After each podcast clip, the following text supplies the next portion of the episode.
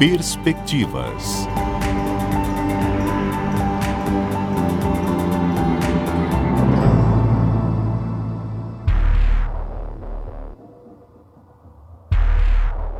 Manaus, Amazonas, 13 de março de 2020. O primeiro caso suspeito da Covid-19 virou confirmação oficial. O governo do estado do Amazonas vem aqui então declarar a confirmação do primeiro caso de coronavírus no estado do Amazonas. É uma paciente do sexo feminino de 39 anos, procedente de Londres, tinha sintomas respiratórios e era procedente da, da Europa, onde há a circulação do vírus. O Amazonas foi o primeiro estado da região norte e o terceiro do Brasil a ter um caso confirmado da Covid por autoridades. De imediato, governo e prefeitura fecharam escolas e cancelaram shows e eventos. Sete dias após o aumento no número de casos da doença, o governo endureceu as medidas fechou academias, bares e restaurantes. No dia 24 de março de 2020, a primeira morte no estado foi confirmada. O vírus, de acordo com especialistas, já circulava no Amazonas desde janeiro. Em março, foi confirmado o primeiro caso e a primeira morte. Em abril, o Amazonas se torna o assunto mais comentado no mundo. Foi destaque no jornal da CBN. Milton Young. Em Manaus, o número de enterros quadruplicou e o sistema funerário começou a sepultar os corpos em valas coletivas. Uma situação caótica ao cemitério, né? Eles estão fazendo valas, né? E botando caixões. Eles esperam acumular cinco caixões até enterrar. Jogar o barro em cima. Nem o meu pai não teve como ver a própria esposa que viveu anos e anos com ele, entendeu? Então isso é, é, é dor para qualquer família. Abril, maio e junho foram os meses do primeiro pico da pandemia no Amazonas. O sistema funerário colapsou. Hospitais operaram na capacidade máxima. Eram mais de 70 mil casos confirmados e 2.823 vidas perdidas em menos de quatro meses de pandemia, que avançava na capital e no interior. Em meio à crise na saúde, vinha a crise na política o governador Wilson Lima conseguiu se livrar do impeachment na Assembleia Legislativa do Amazonas, mas não escapou da Polícia Federal. A Operação Sangria apontou supostas fraudes e desvios na compra de respiradores, como contou o repórter Luciano Abreu, do Grupo Rede Amazônica. Segundo o Ministério Público Federal, foram identificadas compras superfaturadas de respiradores, direcionamento na contratação de empresa, lavagem de dinheiro e montagem de processos para encobrir os crimes praticados. A Justiça expediu 20 mandados de busca e apreensão em endereços ligados ao governador e também aos sócios da importadora de vinhos. A Polícia Federal chegou a pedir a prisão de Wilson Lima, mas o ministro Francisco Falcão, do Superior Tribunal de Justiça, não autorizou. Dois ex-secretários de saúde do governo, Rodrigo Tobias e Simone Papais, foram presos pela PF. A CPI da Saúde, composta por sete deputados estaduais, também gerou crise no governo Wilson Lima. Fábio Melo contou em rede nacional na CBN. Foram 120 dias de atividades, 41 depoimentos e denúncias que começaram com a compra de respiradores e foram além. Os respiradores inadequados foram adquiridos de empresa ligada ao marido de uma secretária de Estado. Também houve denúncia sobre o programa Anjos da Saúde, criado por uma consultora particular com influência sobre secretários de governo. O caso da lavanderia, que lavou toneladas de roupas, mesmo sem ninguém no hospital. E por último, o caso do Hospital Delfim Aziz, que passou a receber aditivo de 8 milhões sem que a totalidade dos leitos fossem disponibilizados à população. Todos os dados agora fazem parte do relatório que será entregue a autoridades competentes para que a apuração não caia no esquecimento. A jornalista Daniela Assayag pediu demissão da Secretaria de Comunicação após o nome do marido, Luiz Carlos Júnior, aparecer entre os envolvidos no suposto esquema na compra dos respiradores. O vice-governador, Carlos Almeida Filho, negou qualquer envolvimento na compra e, após atrito com Wilson Lima, sumiu dos holofotes. E ainda tinha a crise interna entre prefeitura e governo do estado. Arthur Neto ainda prefeito da capital, pedia lockdown. Wilson Lima nunca cogitou essa possibilidade. De agosto até dezembro de 2020, com a queda móvel no número de casos e mortes, houve a flexibilização no comércio. Escolas reabriram. A população voltou a circular normalmente pelo estado. Foram cinco meses de desrespeito às regras de circulação. O preço do descaso político e civil chegou cedo. Ainda em janeiro, a conta foi cara. Pessoal, eu peço misericórdia de vocês. Nós estamos numa situação deplorável. Simplesmente acabou o oxigênio de toda uma unidade de saúde.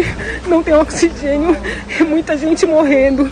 Quem tiver os parâmetros tudo alterado, por quê? Porque não tem profissional, não tem paramento, né? O profissional até tem, né? O técnico, só não tem um paramento. Aqui é um corpo que até agora não foi removido. Aqui é outro corpo que até agora não foi removido, desde a madrugada. E tá assim, essa situação crítica, crítica, crítica, crítica. Foi no dia 14 de janeiro que o mundo, novamente, olhou para o Amazonas abismado. Hoje, o estado do Amazonas, que é referência para o mundo, está clamando, está pedindo por socorro. O nosso povo está precisando desse oxigênio. O consumo de oxigênio no Amazonas saltou de 15 mil para 75 mil metros cúbicos. A crise do gás já era de conhecimento dos governos federal e estadual, além da empresa responsável pelo fornecimento dias antes de atingir o pico.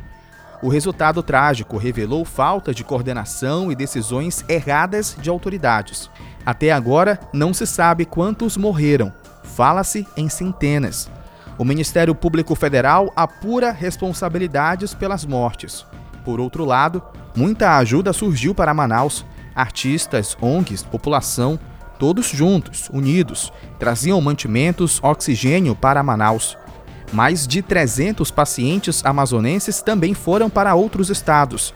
Ivan Rocha foi um dos recuperados. Fico muito agradecido por ter ido cuidado, fui bem cuidado. Em primeiro lugar, agradeço a Deus, segundo a minha família. A identificação da nova variante encontrada primeiro em pacientes do Amazonas pode ter contribuído para o aumento no número de casos e mortes. Em 67 dias do ano de 2021, houve 1.249 mortes a mais da doença em Manaus, se comparado aos 10 meses de pandemia do ano passado. A preocupação com a P1, nome da variante, ainda é grande, de acordo com o pesquisador da Fiocruz, Felipe Naveca. Se eu tenho mais casos, eu vou ter mais óbitos. Né? Então, não necessariamente foi a P1, mas foi um aumento de casos. A P1 está dominando é, entre as linhagens que estão circulando no Amazonas. As pessoas estão preocupadas, ah, quantas variantes nós temos? A gente poderia ter 20, mas se eu tenho uma P1 da vida, eu estaria mais preocupado com essa uma P1. Então, é mais importante do que o número de, de linhagens é se nós temos uma dessas linhagens que certamente é mais preocupante. E nós temos. Né? E a tão aguardada vacina chegou em janeiro. A imagem da primeira vacinada no Amazonas, a enfermeira indígena Wanda Ortega, foi destaque no mundo. Outro assunto que virou capa de jornal, Brasil afora, foram os médicos furafilas da vacina. A primeira crise na gestão do prefeito Davi Almeida. Nós temos elementos já suficientes de que houve uma contratação de forma é, em desconformidade com a lei. O Amazonas ultrapassou a marca de 330 mil casos confirmados e 11 mil mortes por Covid-19 em 365 dias de pandemia no estado. A geração do futuro, ao ler cada capítulo dessa história, vai entender o recado. Políticos pecaram, não se organizaram, parte da população também não colaborou, pessoas morreram asfixiadas, médicos furaram fila da vacinação, pessoas também perderam emprego e renda, ficaram pobres, a economia desandou. Em cima de tanto capítulo ruim, fica a imagem dos profissionais de saúde, grandes heróis da pandemia batendo palmas para os mais de 300 mil recuperados da doença no estado.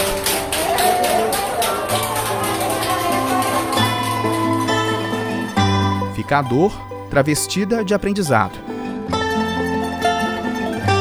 Fica o lamento por não conhecerem Zezinho Correia, uma das vítimas da Covid.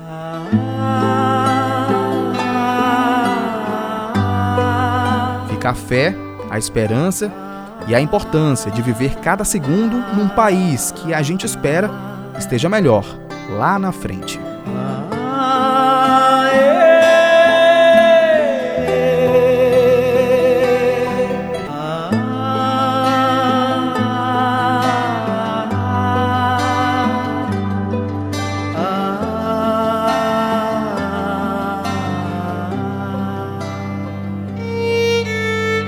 Caroline de Castro, 24 anos, mora no centro de Manaus.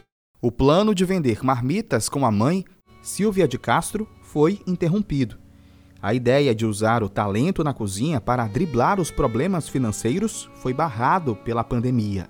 A pandemia começou em 2020, né? No começo do ano e já veio desvastando tudo. Estabilidade emocional, financeira, acabou. Tudo que era confortável também acabou, deixou de existir e deu espaço para se tornar uma luta diária de sobrevivência. Caroline mudou de casa duas vezes em um ano de pandemia. Contou dinheiro para colocar comida na mesa. Cortou a carne do orçamento. Frango só às vezes. Ela adotou uma dieta sem proteína animal. Para amenizar as dificuldades financeiras, Caroline contava com o auxílio emergencial do governo federal, que foi encerrado em dezembro. Mas graças ao auxílio a gente conseguiu colocar comida na mesa e pagar as contas básicas de água, luz, internet. E com o cancelamento do auxílio as coisas voltaram a apertar e a gente teve que voltar a vender almoço para comprar janta. O auxílio emergencial foi importante para Caroline e outros 1 milhão e 300 mil amazonenses. Um em cada três moradores do estado receberam a ajuda financeira de 600 reais ou 1.200 reais por seis meses, de acordo com o Tribunal de Contas da União. Conseguir o benefício não foi tarefa fácil. A falta de planejamento do governo federal, informações desencontradas e as fake news fizeram milhares de amazonenses correrem para a frente das agências da Caixa Econômica. É já é a segunda vez que eu vim quinta, né? Mas tinha muita gente, aí não teve como, né? Aí tinha que dormir na fila, né? Para poder conseguir, né? É, tirar o, o auxílio, esse auxílio aí de 600 reais, que já está na conta já. Graças a Deus, entendeu? O auxílio emergencial foi crucial também para o comércio amazonense não quebrar no ano passado. O governo do Amazonas paralisou as atividades do comércio por mais de 70 dias, no primeiro pico, entre o fim de março, abril e maio. De junho até dezembro, o setor de serviços teve um grande aumento nas vendas. Como disse o presidente da Federação da Câmara de Dirigentes Logistas do Estado, Azuri Benzion. Depois do dia 15 de junho em diante, houve uma grande surpresa. Havia uma demanda reprimida e as empresas elas tiveram uma venda muito boa, porque as pessoas, porque tinha muito dinheiro circulando da ajuda emergencial. Então as pessoas não estavam comprando nos shoppings e no centro da cidade, mas as zonas periféricas da cidade de Manaus e do interior, elas estavam funcionando, estavam irrigando ali. E as pessoas chegaram a ter uma boa, um bom poder aquisitivo estava se vendendo tudo. O setor de serviços representa, hoje, a maior fatia da economia do Amazonas. São quase 400 mil empregos diretos com carteira assinada. Apesar da recuperação no segundo semestre, não foi fácil sobreviver. Quase 90% das empresas não sabiam vender online. Eu acho que as empresas que mais estão sofrendo, que sofreram naquele período e estão sofrendo uhum. agora também, são as empresas de confecções, calçados, perfumaria, joias, né? Semijoias, alguns produtos específicos de autopeças, por exemplo, acessórios, etc. E essas linhas que trabalham com esse produto, elas foram muito impactadas nesse primeiro período em dezembro, empresários e trabalhadores do comércio fizeram uma grande manifestação no centro da cidade contra o fechamento de serviços não essenciais. Em janeiro, Wilson Lima voltou a fechar o comércio, que ficou sem movimentação por mais de dois meses. Agora, mesmo com a reabertura, o comércio vai demorar para se reerguer. Os auxílios do governo do Amazonas e da Prefeitura de Manaus são insuficientes. O auxílio emergencial do governo federal terminou em dezembro. O crédito emergencial da Agência de Fomento do Amazonas para empresas também pode não surtir grande efeito na prática. Eu lhe confesso que eu não conheço ninguém que conseguiu pegar esse auxílio. Para quem precisou de última hora, não teve, não conseguiu. Se eu posso lhe garantir que eu não conheço ninguém que conseguiu pegar isso. O setor da indústria sofreu menos com a pandemia no ano passado. A Sony deixou o polo industrial de Manaus Porém, a saída já era prevista. Fora isso, em 2020, não houve demissões garantiu o presidente do Centro das Indústrias do Amazonas, Wilson Périco. O ano passado nós não tivemos demissão no Distrito Industrial por conta da pandemia, graças a Deus. Nós tivemos inclusive aumento no número de empregos no segundo semestre. Muitas empresas eh, implementaram o terceiro turno para atender a demanda. Em 2021, o papo muda. 3.500 pessoas foram demitidas do Polo Industrial de Manaus em janeiro deste ano por causa da segunda onda da Covid no estado. Trabalhadores do terceiro turno, que conquistaram emprego em 2020, começaram o ano com baixa na carteira de trabalho. Em compensação, esse segundo momento, no começo desse ano, uh, provocou a demissão de algumas empresas do terceiro turno por conta daquelas limitações que o governo do estado colocou. Foi algo, em torno de 3.500 empregos que estavam nos segundos turnos de algumas empresas que, que deixaram de existir. E pelo menos 30% dos bares e restaurantes fecharam no Amazonas em um ano de pandemia. O setor sofre principalmente agora, após a segunda onda da pandemia no estado. As empresas desse ramo começam a se preparar em janeiro para o pagamento do IPTU, mas isso não foi possível. O delivery não pode ser a única opção de renda.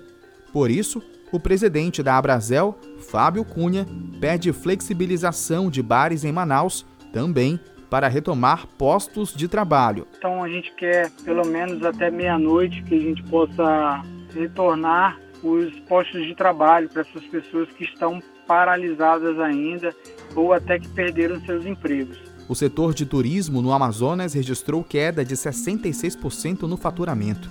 Agências de turismo fecharam em ritmo acelerado ao longo dos 365 dias de pandemia. Quem trabalha com segmento cultural teve que se reinventar.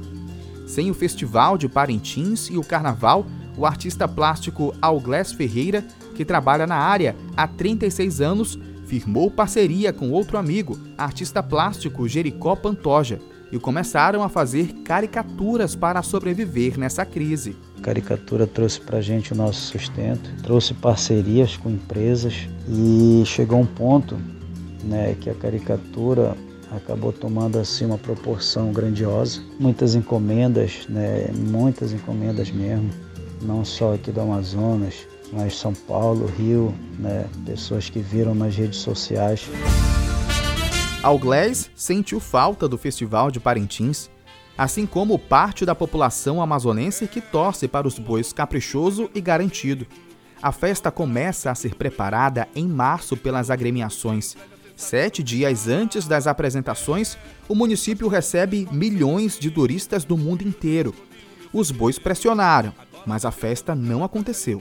A secretária de Cultura de Parintins, Carla Viana, disse para a CBN que a paralisação foi necessária nós ficamos mais tristes pelas vidas que foram perdidas e não pela não realização do festival. Nós entendemos que a não realização do festival era necessária naquele momento. Sem festival, empregos não foram gerados e a arrecadação do município diminuiu que a gente deixou de gerar mais de 10 mil empregos diretos e indiretos, né? Os bois geram cerca de, de 2 a 3 mil empregos cada um na, na época do festival. Ah, o município arrecada em torno de 150 mil por mês é uma arrecadação é, dos impostos municipais lá.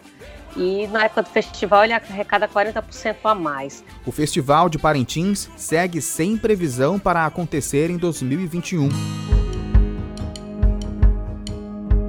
O que é certo é o crescimento na arrecadação dos tributos do estado do Amazonas em 2020, de acordo com o levantamento da Folha de São Paulo.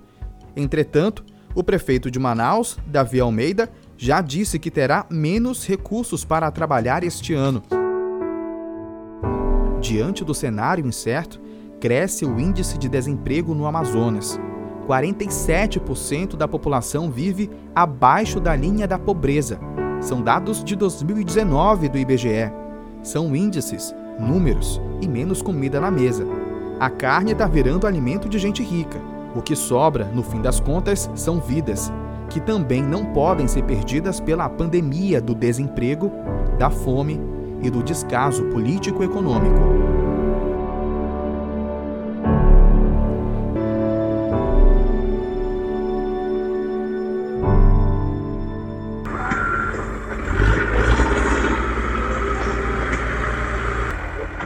O barulho do trator substitui o silêncio do luto. Agora é o meu irmão. Então, enquanto a máquina a máquina está trabalhando aqui, ó, abrindo a vala, uma vala imensa, de 10 em 10 estão sendo enterrados, né? Meu irmão foi agora o terceiro, ó.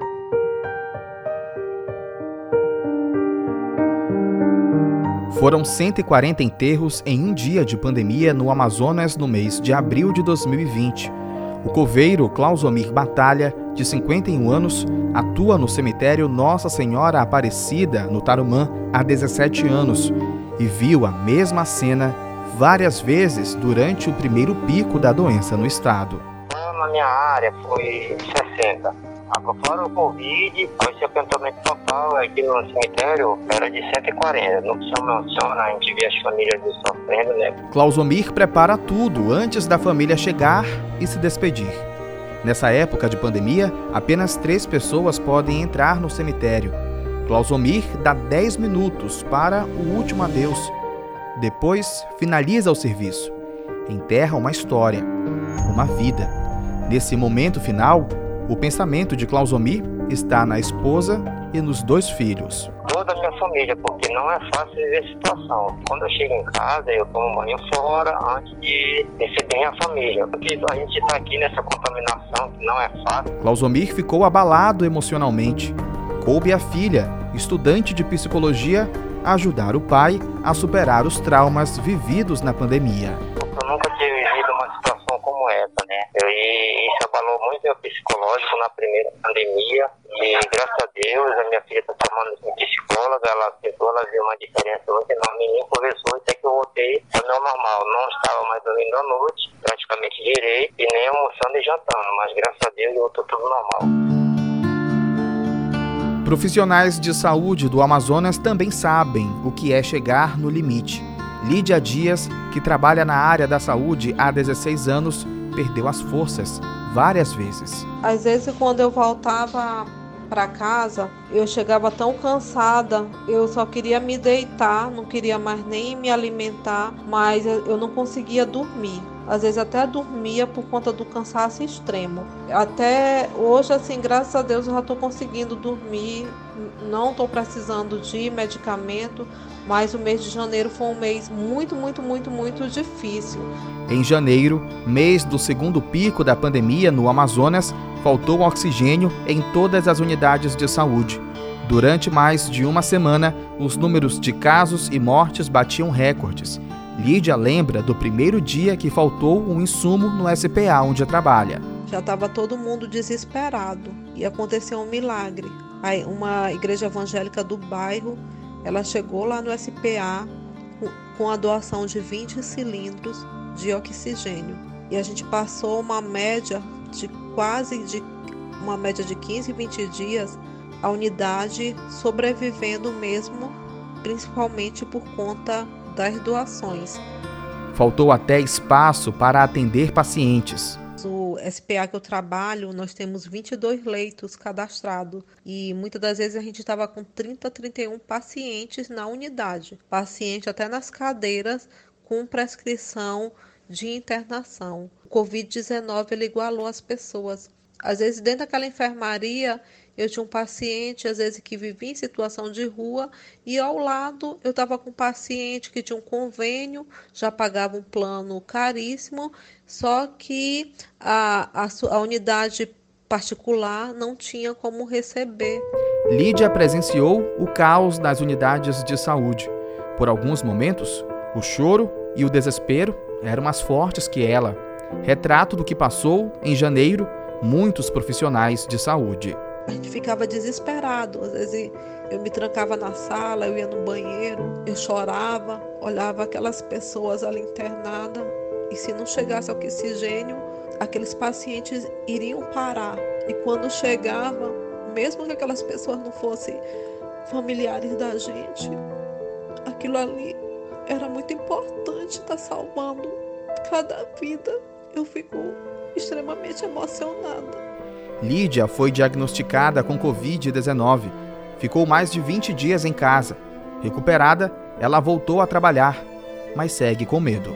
As equipes de saúde, todos estão muito temerosos com medo de uma terceira onda. O maior aliado desse vírus é a ignorância da população.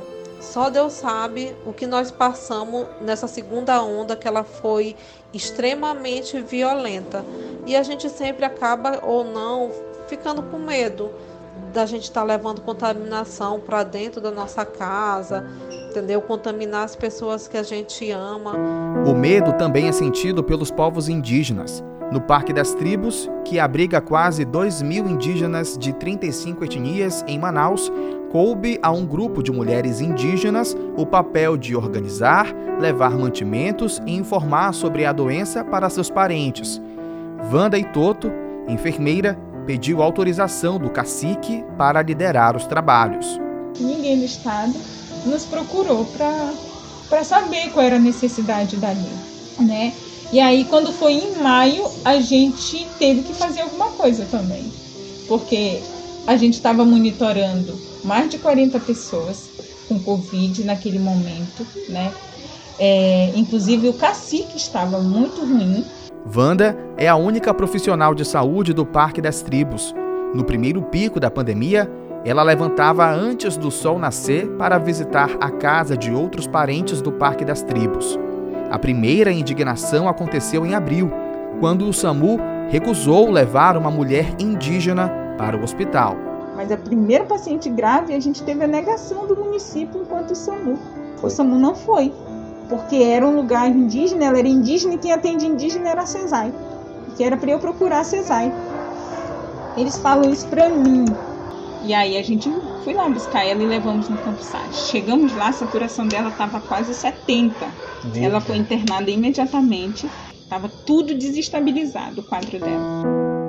A força da indignação acompanha a trajetória de Wanda e Toto desde 2015, quando começou a estudar sobre sua origem ela nasceu numa comunidade indígena no município de Amaturá, às margens do rio Solimões. Chegou em Manaus aos 15 anos. Trabalhou oito anos como empregada. Aos 23 anos, conseguiu diploma do ensino médio. Em 2014, passou no concurso público como técnica de enfermagem.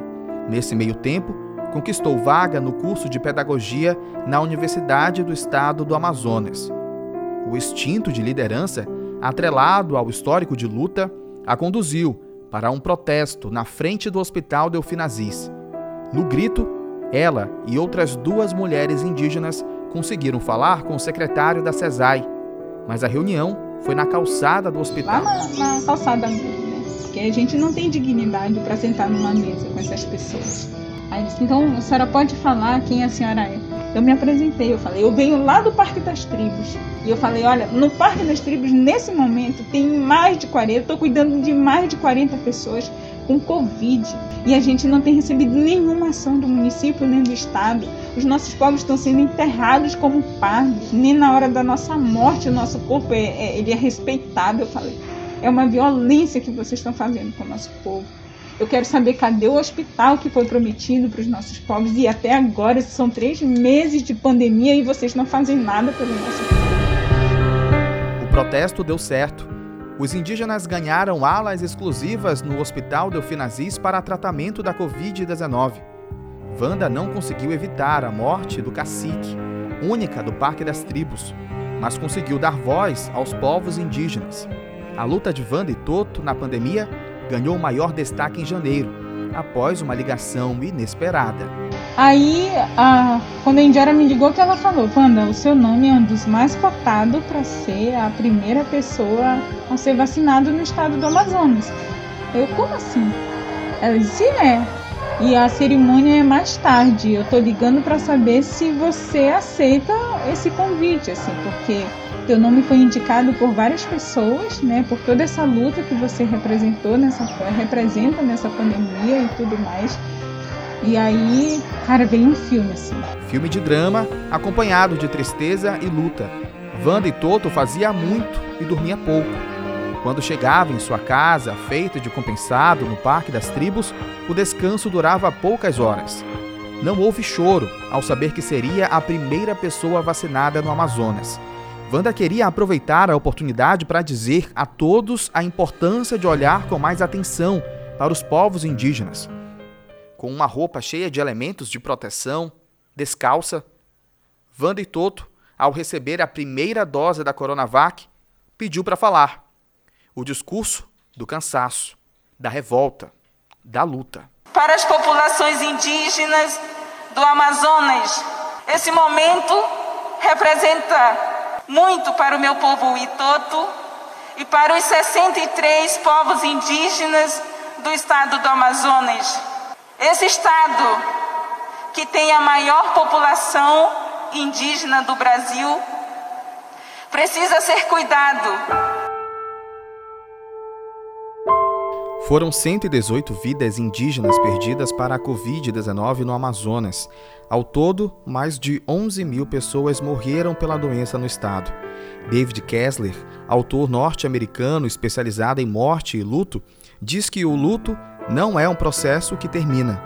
O choro limpa a alma, mas o tempo é o único remédio capaz de amenizar a saudade.